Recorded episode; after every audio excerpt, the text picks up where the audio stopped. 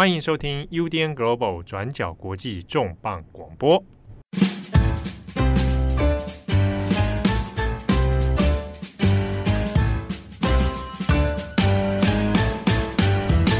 Hello，大家好，欢迎收听 UDN Global 转角国际重磅广播。我是编辑七号，我是编辑木仪。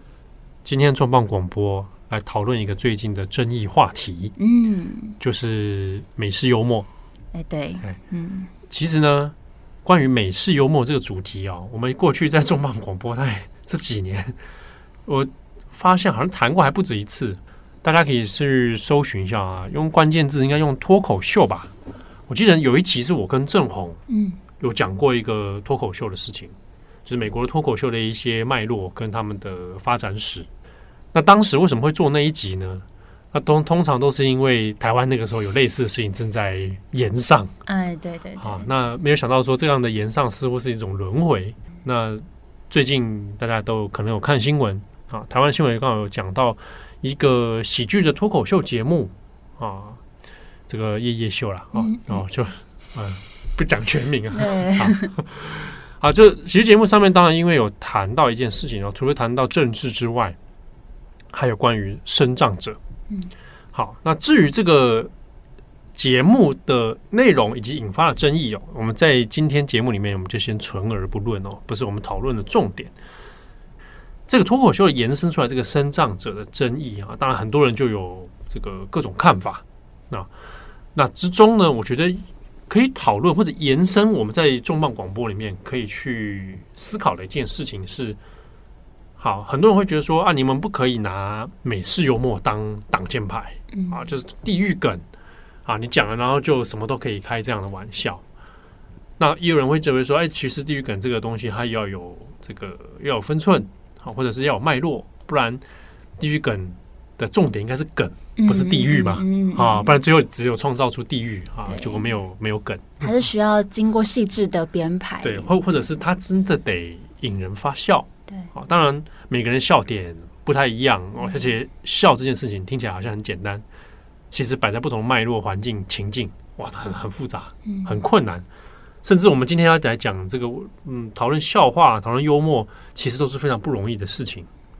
但中间这一点，就是想要跟大家来一起思考看看，关于身障者，身障者到底可不可以变成玩笑的主题？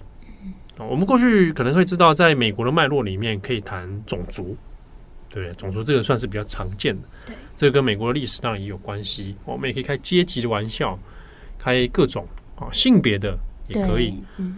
但是生障者这件事情，好像在直觉上面会觉得是不是不太好？嗯。我们不要拿生障开玩笑。好，那如果真的有开这样的玩笑，可以怎么开？或在什么样脉络下可以去做？那我们今天可能会谈到几个几个案例啦。那其实，在国外，包含美国，甚至包含日本，都还有过这种以身障为作为一个梗，或者本身这个搞笑的艺人、脱口秀的喜剧演员本身就是身障者，嗯，那他会再开这种类似的玩笑啊，像这样的案例也是存在的哦。所以今天我们大概就稍微跟大家嗯讨论几个案例。啊，也也跟大家分享啊，也希望听友跟读者，哎，如果你有什么想法、什么讨论的话，可以一起来分享哦。那我我想先谈一个案例，是我自己看过了，嗯嗯嗯，可能也有听友看过这个影集《Big Bang Theory》哦，OK，对，生活大爆炸，对，有的又翻宅男行不行？嗯，这哎，这有一段时间了哦，有段时间了。这个 Big Bang Theory 呢，它它就是讲几个理工仔仔嘛，啊，住在一起嘛，啊，加上一个这个他们喜欢的女生啊，对。那它里面很多科学梗，对不对？很多学术梗。那我不知道大家有没有看过有一集哦，他们开了霍金的玩笑。哦，霍金，光听到就觉得有点哦，你这样哦就觉得好像很奇怪。没有，光听了就觉得嗯，会有一点流汗的感觉。这个对对对对，这个。你你也许在网络的迷音上面看过有人开霍金的地狱梗，嗯，好，这可能会常见。霍金啊，已经过世了。霍金他比较著名的形象，当然就是他的身体状况嘛，对，然后以及他这个乘坐轮椅，对不对？以及他的电子音嘛，嗯，好发生。那在《生活大爆炸》影集里面，就是有开过他的一些这个，不是说开发这个霍金霍金的遥控遥控车啊，嗯、啊，遥控娃娃啊，然后以及什么轮椅在用轮椅去碾碾别人的脚啊，嗯、大家觉得哇，这个太黑色了哈。对。不过因为霍金本人有客串演出嘛，这个就真的蛮厉害的。对，因为他他那个情境下面，其实又会觉得他的趣味点在这里。嗯。那是不是所有的笑话都能够拿霍金开玩笑？老实说，这就是我们今天在讨论一个梗或者一个喜剧最难的地方。嗯，因为他没办法一概而论。对，你比如说，我跟木易说：“哎、欸，我有一个笑话这样子，那我讲出来会不会很政治不正确，或者是不好笑？”那我要跟你开霍金的玩笑，在什么场合开？嗯，什么情境下开？我的观众是谁？什么时间点？前后文是？前后文又是什么？对，哎，同样一句笑话，在摆在不同的变数里面，它可能效果就截然不同。嗯，甚至本来可能没事的笑话，在某些状态之下会出事。嗯嗯嗯。所以，假设霍金这一点好了，哦，他摆在别的场合里面去演出的时候，我听到，记得那天我们好像有聊这个嘛，对不对？对，就是霍金这个玩笑摆在《生活大爆炸》（Big Bang Theory） 里面，哎，这个成立，很成立。对。而且大家都知道这个这个科学梗的脉络，嗯，而且你也知道，哎，这几个主角群的个性，然后他们会被吐槽，而且他们会被惩罚，嗯嗯之类的，这样这种嘛。但是如果我们把它放到啊欲望城市里面，哦，那就不对啦，对，那可能就怪怪的，对，或者就要想一下，那他前后脉络会是什么？对。因为每一个角色都有他自己既定的性格。对，那或者是说，去开这样玩笑的状态下，这样的角色有没有被被谴责，或者是被惩惩罚，或者什么样子？嗯，哦，他就会有不同情境啊。这个是我突然想到的是关于霍金的这个梗。好，那就在台湾，有些人当然都迷因会去玩，然后那或者是台湾很喜欢玩黑人的梗。对，对啊，但黑人梗这个真的。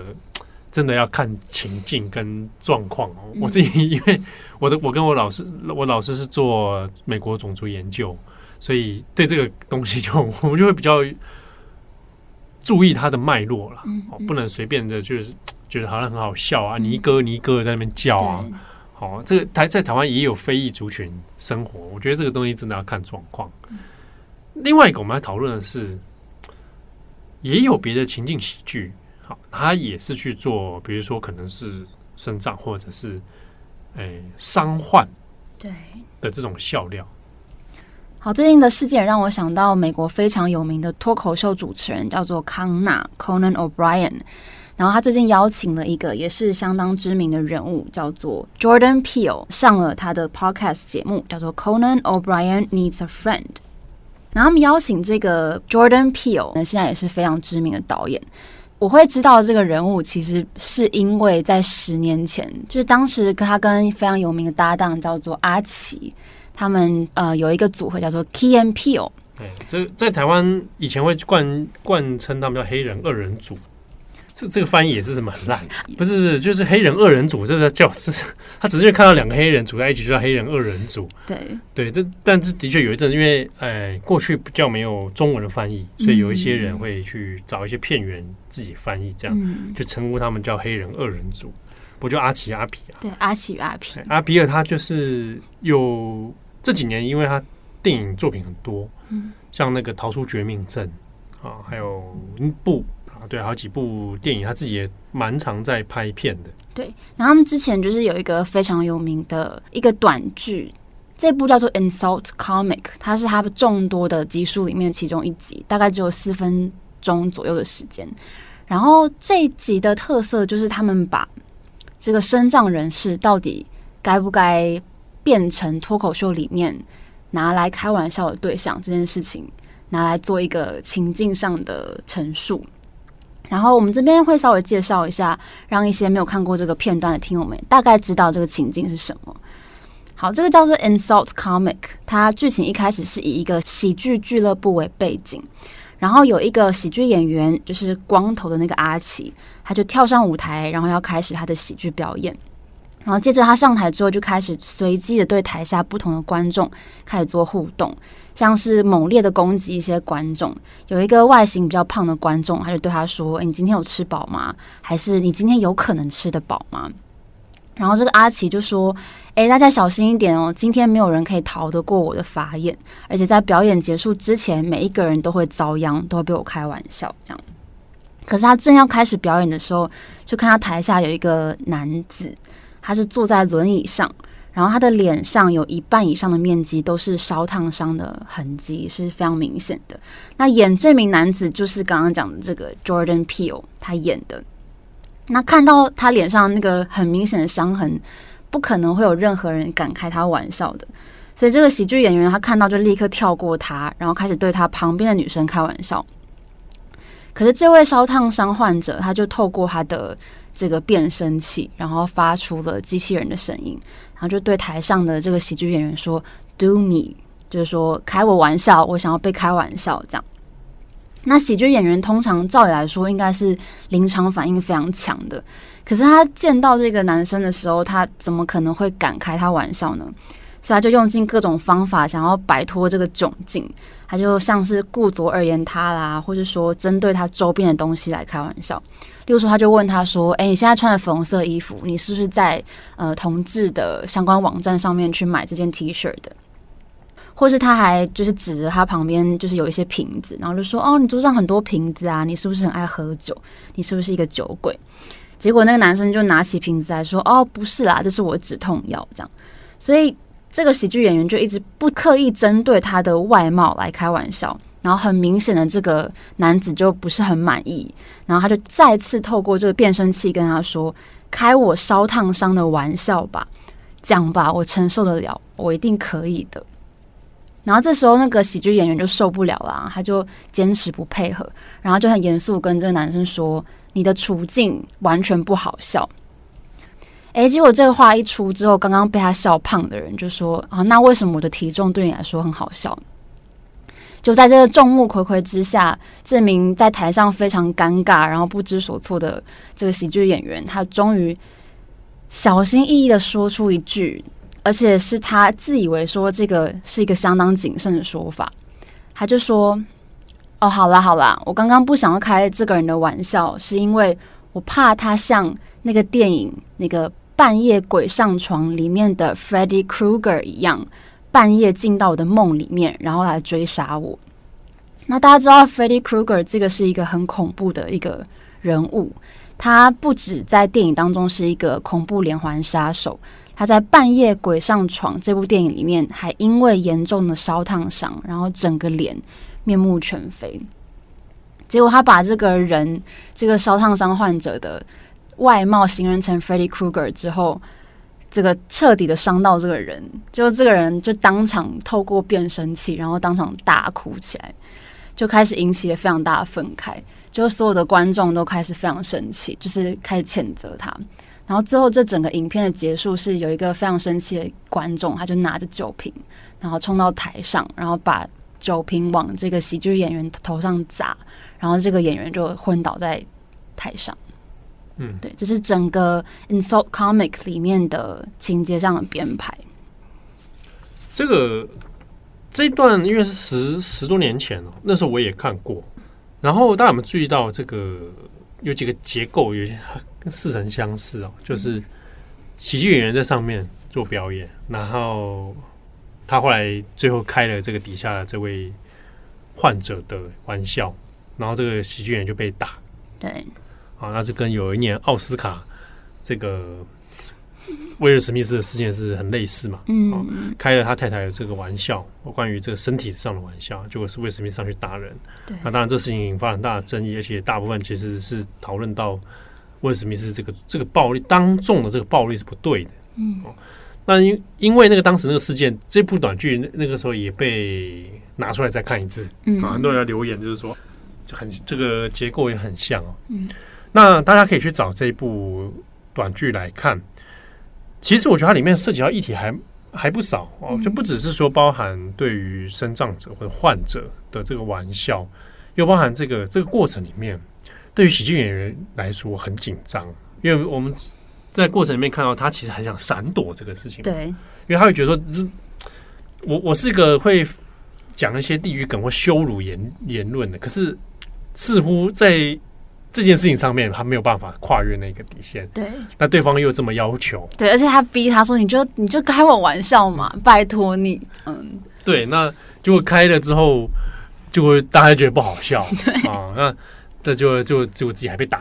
嗯，哎，所以这东西它涉及到很多问题，就是你看最后还这个演员还得去遭受到暴力，另外一场暴力来、嗯、来对待哦。嗯、但是他剧本这个剧短剧出来之后，其实还掀起不少讨论，底下留言就有很多。哦、嗯，就是当然，我觉得正反里面当然都有了。嗯、不过很有趣，就是因为 Conan 康纳在今年的访问里面又重新又提到了这一部短剧，就是 Conan 在这个访问当中，他还特别。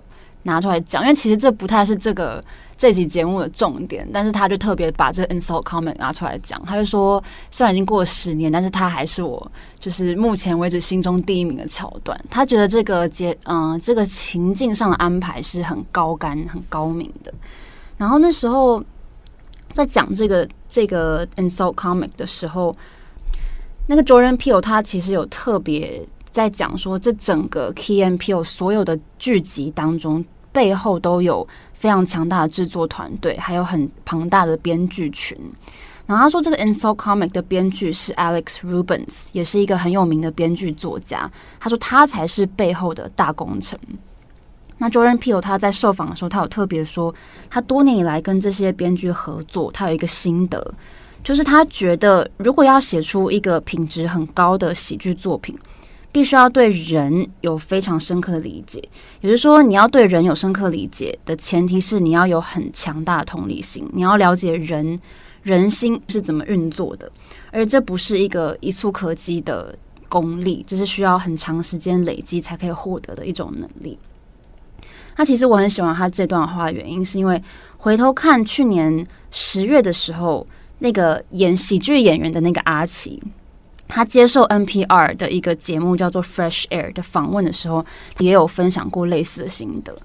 他说，当一个呃编剧作家在编写跟安排笑话的时候，很重要的是你要去理解你写下来的每一个句子，观众在跟着你每一个句子的这个发展的时候，他可能脑中会有哪一些画面，他可能会怎么认为这个笑话会往哪一个方向走。而要掌握这件事情，是你要去理解每一种可能性。你要去理解不同的人，他可能有不同的背景，他思考这句话他会怎么思考？只有理解每一个可能性，才有可能会去接着思考说，好，那我接下来要怎么继续写，才可以扭转这个局面，然后给观众惊喜。然后接着他就，嗯、跟这个主持人他们彼此就开始分享他们觉得好笑的笑话，然后逐句去拆解这些笑话的结构。然后他自己就有分享说，他自己本身是非裔的背景，而且他的成长背景对他来说影响非常深远，所以他在投入然后钻研喜剧的这个艺术的过程当中，他就很重视作品当中人跟人之间的连接，或是说不同文化背景的人，或是不同族群之间的对话是什么。比如说，就非裔美国人来说，在美国的非裔非常多嘛。那他们都有各自不同的背景、不同的社会阶层。那你能够去理解每一个人的处境吗？或者说，你有没有曾经试图要去理解每一个人的处境？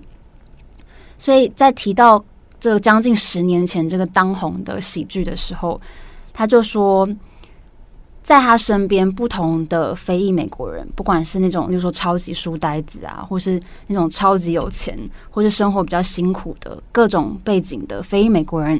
他们都能够跟这些剧情产生共鸣，这个是他觉得非常不容易的地方。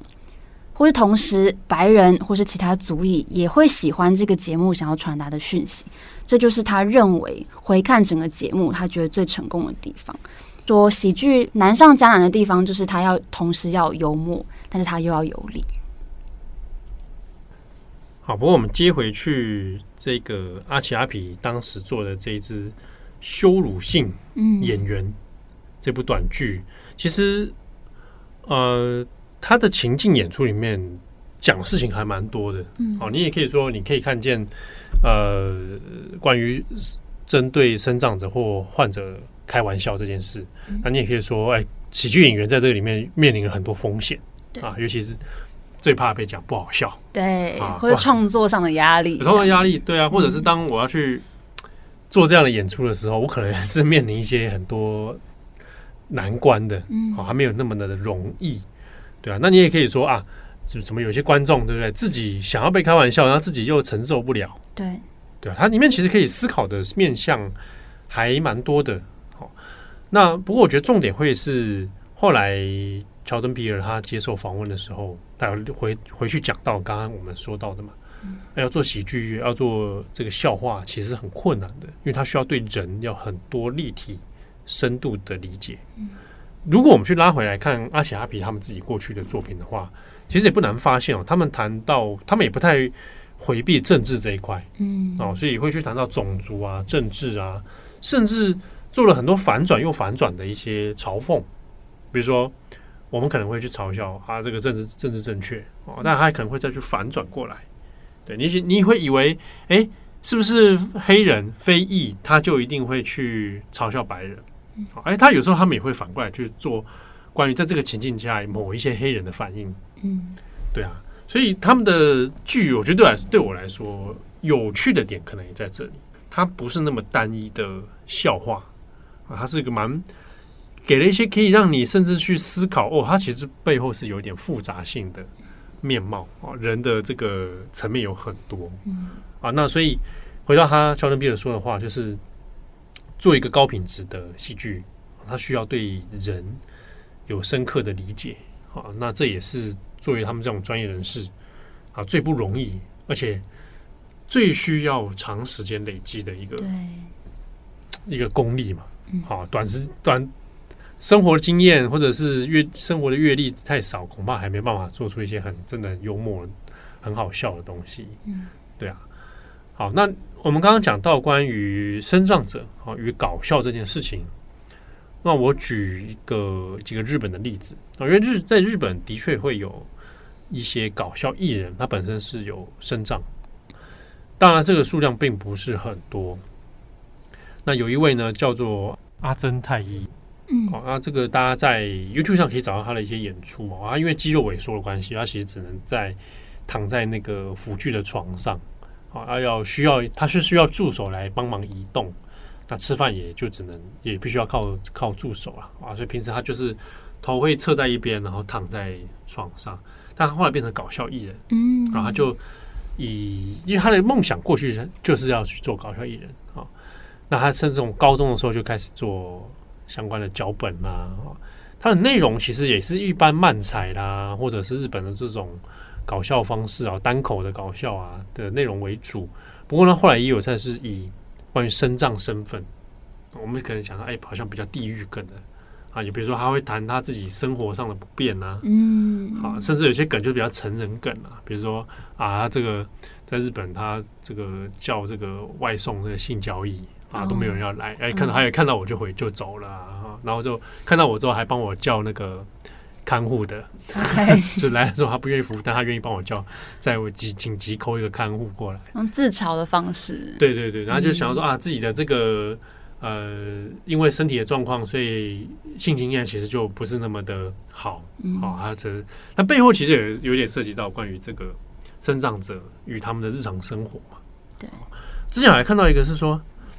嗯、呃，因为在日本有一些那种呃共融的厕所，比如说它是让身障者无障碍的啦，嗯、无障碍厕所，但是在日文里面它有的会写的是多目的トイレ，目的，嘿，多目的，多种目的，嗯嗯嗯，啊，其实有点可以，你可以理解成多功能的意思，OK，啊，那它就会给比如上身障者也可以使用，那里面会有一些辅助的方式嘛，嗯，我就你可以想象成台湾的无障碍厕所。嗯 啊，就说啊，我在排在要去上这个多目的厕所的时候啊，就排队啊，里面就有人啊，打开来之后是年轻的男女，嗯，他说哦，真的是多目的，目的啊，还开这个玩笑这样子。Okay. 那他的一些自我陈述里面就会说，啊，其实有感受到底下有些观众啊在害怕，不敢笑，是不是？不敢笑，说哦，我应该笑吗？嗯，呃，好像觉得又有点好笑，但可是又觉得笑出来是不是太失礼？嗯，哦，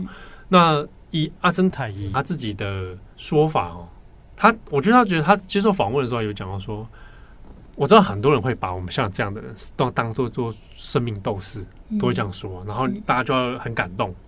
他说：“可是我希望你们不要看到我就觉得很感动，我希望你看到我的时候可以笑出来。哦，好，因为我想搞笑，我想像一般的人一样可以来进行搞笑。嗯嗯嗯，对啊，那这个是他的案例啦。那先前我当然也有看过一个，就是也是比较有算知名的，就就是以武阳匡啊，乙武阳匡以前过去在写那个五体不满足，嗯，那很有名啊，作家啊，那因为他是四肢都。都是没有嘛？那乙武洋匡自己其实也会开他自己这个玩笑，而且他玩到有一点，就是只有他玩得出来。他的他自己有 YouTube 频道，我之前有看到他一部影片，它有些有些影片就是说它它会挑战很多日常生活，比如说今天要去跑步，嗯，好，那还有他上楼梯，或者是吃饭这样子。那你从中其实可以知道说，哦，那一个身障者他怎么样去使用这个一些各种方式。来达到一般人生活，那也让一般的人理解说他们面生活中面临到的一些困难。嗯嗯。那有一次我看到乙武洋匡做一集叫做什么？乙武洋匡去看首相。呃，可是他怎么 看首相呢？好，就有人还问他说：“乙乙武先生，你相信首相吗？”嗯嗯。哦，你说像那个。看看类似算命那种意思，OK，手相手手的有面相嘛啊，手相对，所以需要有手掌，对，当然这就是要看你的那个掌纹啊，生命线啊，智慧线啊，家庭线这种啊，啊，那乙武洋匡没有手，怎么去看手相？对，他自己拍这样影片啊，就去找那个算命师，开始流汗了。我当时啊看到这个气话的时候，我是很很惊叹，就说一路阳光真的 真的很厉害。就玩这种游戏，这个，那他就去真的还去找了，嗯，对啊，那就说后来是让算命师来逆推啦，就说我我们以一物阳光先生的个性呢，跟他的面相啊，我们逆推他如果有手的话，手相会是什么样？哦，这还蛮高明的，啊哦。但其实就整体它是有趣的，嗯，哦，那但是我觉得这也就是可能一物阳光限定吧，也只有他可以啊，对对。好，不过回头过来，呃，我们讲到生障者这件事情啊。那我们这边其实还还要特别谈一个？因为那天我在诶、欸，我不知道大家有没有注意到，台湾发生的这个夜夜秀这个节目里面谈到了一个用词，对，是用残疾人，对，好，这个事情我就可以讲一下，就是我以前在中国的时候遇过中国的朋友啊，就跟我说，哎、欸，那个我们上公车。啊，哎，应该证明为公交车。嗯、啊，上公交车的时候跟我说：“哎、欸，因为那边有座位啊，残疾人坐啊，不要坐。哦”嗯嗯嗯，我就说：“啊，残疾人坐。”他说：“对啊，我们的管制叫残疾人坐。”现在多久以前呢？残又会用到“残疾人”这个词，应该是蛮蛮、啊、久。现在还是吗？他他们还是啊。哦，哎、呃，有也有不同的啦。哦，但残疾人坐那个是行之有年了。嗯嗯嗯，残跟疾病的疾嘛。嗯。那我有跟他说，那台湾在博爱座，对，他就说哇，你们这么有文文化，博爱座，嗯啊，我说那日本叫优先期哦，因为因为我刚才跟他说，我说博爱做这件事情也是，当然也会有引发一些争议跟讨论，以前有讨论过博爱是不是？啊，那我对啊，那好像有些东西不是博爱咯。哦啊，就是它涉及到道德层次啊，博爱爱的那个部分了。嗯，哎，那你可以叫优先席啊，优先让位给需要的人嘛。嗯嗯嗯，对啊，那就讨论到那个事情。但那天在节目当中，因为因为对方这个王志安是中国人嘛，啊，所以他也是用残疾人这个字。其实我看到都心脏停了一拍，哎，对不对？嗯，残疾人，嗯，对。那我觉得这一点就是的确，这在中国这件事情是需要反思的哦。嗯，因为在美国也有讨论过这个名词的问题，这个 turn 到底应该怎么用？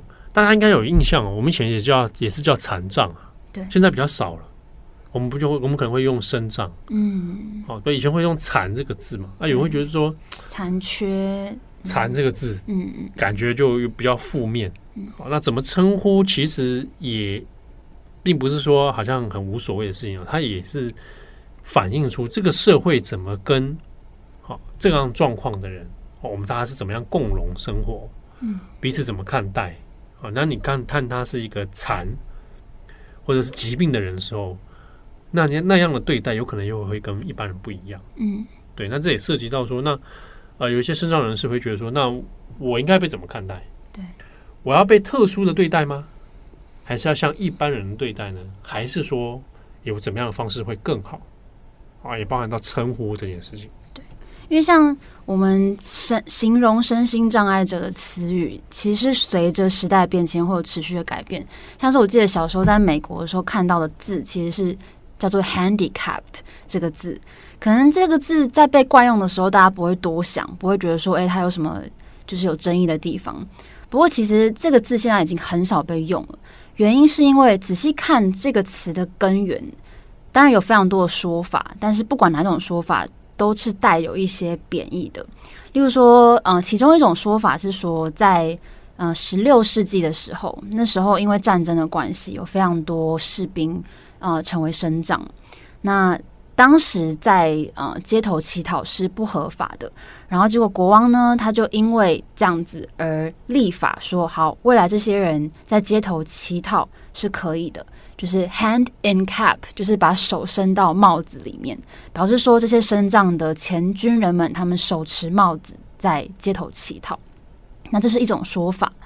那另外一种说法是说，这个词是来自呃十七世纪，说在古老的一些赛马赌博游戏当中，为了公平起见，会把呃品质比较好的马增加重量，为了达到这种齐头式的平等。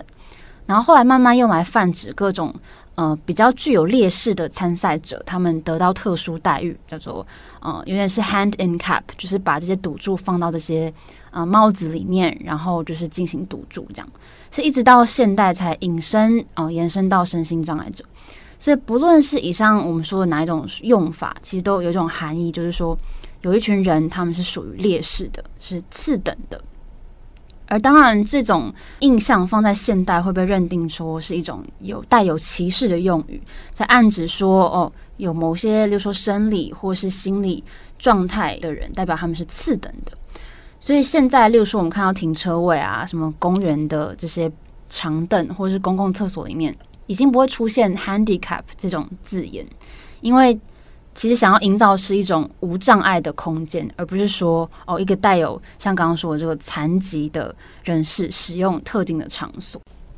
那也随着这种新的思考出现了，所以到了一九九零年代的时候，这个字就逐渐被现在比较常看到的字，例如说 “people with disabilities” 这种词语，或是说 “people with special needs” 或是 “impairment” 这些比较相对来说更中性的用词。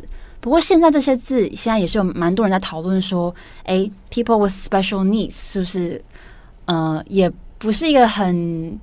恰当的说法，例如说他需要一个特殊的，有他有特殊的需求，这是不是又把他们拿出来当成一一群特殊的，把它特殊化群体？对对对，有因为这部分的确在身上的讨论这件事情，不管是倡议团体或者理论研究的理论里面，嗯，的确有人讨论说，哎，到底应不应该特殊化？可是你又不可能无视这件事情，对，因为你无视它就，比如说好了，我们在台湾讲到那个交通的问题，嗯，我们很多。道路上其实没有为轮椅族去思考过。对，哦，他那个，你，就你看我们的骑楼就知道了。嗯啊，那个不只是行人地域，那对轮椅族来说，对任何要去推轮椅的人来讲，啊你不用说不一定身障，只要可能老人，对，对不对？他那他他的移动都很不方便。对，因为我有时候推着我阿妈要去，比如说去街上散步的时候，我推着她的轮椅，我会发现，哎，这些是真的需要一些设计。对啊，或者说你怎么样去让共融的设计嘛？嗯，现在有时候在台湾，现在已经有一些公园，它是有是所谓共融公园，嗯啊，就是让一些游具啊，它是可以让不同的族群也都使用。比如说，你可能想很难，以前的人很难想象，哎，坐轮椅的人怎么去荡秋千？嗯嗯嗯，啊，那共融的状态一些的油具设计上面，它可以让坐轮椅的人也能够荡秋千，嗯，也能够使用这些油具。那这样的想法是让大家比较可以，哎，一起共同融合的生活嘛，嗯，好，所以会有去这样的思考。好，不过无论如何，我们回到这个讲而喜剧的部分，嗯，身障或者是有其他少数族群啊，可不可以被拿来当玩笑？他没有说一定不可以。那的确，我们从不同文化脉络里面看他的情境。场合，嗯嗯，啊，这个笑话是否成立与否？对，啊，那这个其实有，当然前面讲很难一概而论啊，他需要看这些不同的因素。但是呢，就是不好笑，就是真的不好笑，嗯，啊，就是 有些笑话不好笑，那我们就尽量。我觉得它应该是一个一包经过设计的东西，它不应该是一句单一的。这确实，对它，它这个真的是要看情境哦。嗯，所以呢，哎，我们很难是说随便讲一句啊，美式幽默，对，啊，或者你讲哎日式幽默或什么的。其实像最近我们也因为这个事件有做一些旧闻回顾嘛，啊，有分享那个蔡一竹老师以前写北野武跟志村健，好，这边也要谈一件事情，就是。在日本所谓的人情喜剧里面，就是我们在开玩笑，但是要有一个限度，嗯，尺有一个尺度嘛。那以及大部分以自嘲为主。好，那你说玩弄低级笑话有没有？有。北野武跟至尊剑就是玩弄低级笑话的强中之首。嗯，好。但是这边要留意一件事情是，他们的笑话随着时代在改变。嗯。早期的志村健那个录影带，早期时期的时候，哎、欸，那很多有些真是蛮低级的，嗯、也玩弄那个性别啊，好、嗯，但是他有时候看情境会做一些反转，比如说志村健会被惩罚，或者是被羞辱，他他自己反而是要被羞辱。嗯、那以及到他中晚年之后，他有些笑话的方式有改变了，比如说就讲志村喜欢跟那种写真女星，然后一起做那种比较带一点下流的那一种。我们讲啊，黄色笑话，嗯嗯，可是他跟有一些女星在配合的时候呢，是颠倒的，哦，他会被贬低跟踩在地上那种，嗯嗯，那个人是谁？那个人就是八代雅纪，哦，他跟八代雅纪在做情侣，他跟八代雅纪，嗯，八代雅纪就会变成一个比较强势，而且会就是是嘲弄这个无能的偶吉桑。哦、oh，OK，对，那这个会他会去做一些反转，那的确它会随着时间去做改变哦，那甚至是在日本的喜剧里面有一些还是要强调哦，但我还不想不是全部人都这样，嗯，反正还是要强调是说自嘲的那个部分，嗯，好，OK，那不知道大家有没有什么不同的想法？啊？你也可以欢迎来留言，当然你如果说这个啊。大家各自想法不同啊，支持的这个。对，我其实觉得蛮有趣的是，台湾在这件事情上面的讨论热度怎么这么高？嗯，一时之间冒出了很多喜剧专家。嗯，哦，我觉得这也是蛮特别的。呃，这个这个这个、这个讨论现象很有趣，很有趣。嗯，啊，那我觉得我一定程度上也跟外来的喜剧输入台湾这件事情的变化可能也有点关系。哦，如果今天我们摆在。去看中国的这个 talk show，哦，那又是另外一个情境，另外一个脉络，哦、另外一回事。嗯，嗯，这个很有趣。我以前在中国的时候有看过他们 talk show，也也是各种千奇百怪。你有在下面就是流汗吗？不是，我是看电视的，哦、我没有去到现场。嗯、对啊，那有一些我听说的啦，就是现场地下的那一种，有的真的还口无遮拦的也有。嗯，那那种一定程度上，我觉得跟压抑的社会有关。嗯，对，因为他口无遮拦的。的方式有很多种，有偏向社会的，偏向政治的，嗯，对，性别的也有。哦，这个这个，我觉得是要看这个当时的社会脉络，嗯，也是有关啊。总而言之，哎，希望大家就是谨慎行事啊。我 不然我们也来开脱口秀，哦，我惨了。你你要当脱口秀主持人吗？绝绝绝对言上了，好不好？不是说绝对言上啊，就是我不好笑啊。No。我我我不觉得自己好笑，是哦。你现在要我讲个笑话，我讲不出来。但我觉得那个同理心这件事情，是真的每一个人都要试图去培养。就是讲到像刚刚讲那个 Peele 的对说法，就是坦坦白讲，就是地狱梗不是问题，嗯、但是你不要只有地狱没有梗。嗯，好，这个就这个比较是问题。嗯、对呀、啊，好。祝福大家有一个美好的周末！哎，记得那个一月二十七号有报名讲座的人一定要来哦！哎，对，其实是塞满的，因为其实如果你不来的话，我会对那个没报名到的的观众很不好意思，因为这个有一有人没抢到位置啊，对，也是蛮那个的。好，祝福各位有美好的周末！我是编辑七号，我是编辑木仪，我们下次见喽，拜拜，拜拜。感谢你的收听，想知道更多详细资讯，请上网搜寻“转角国际”。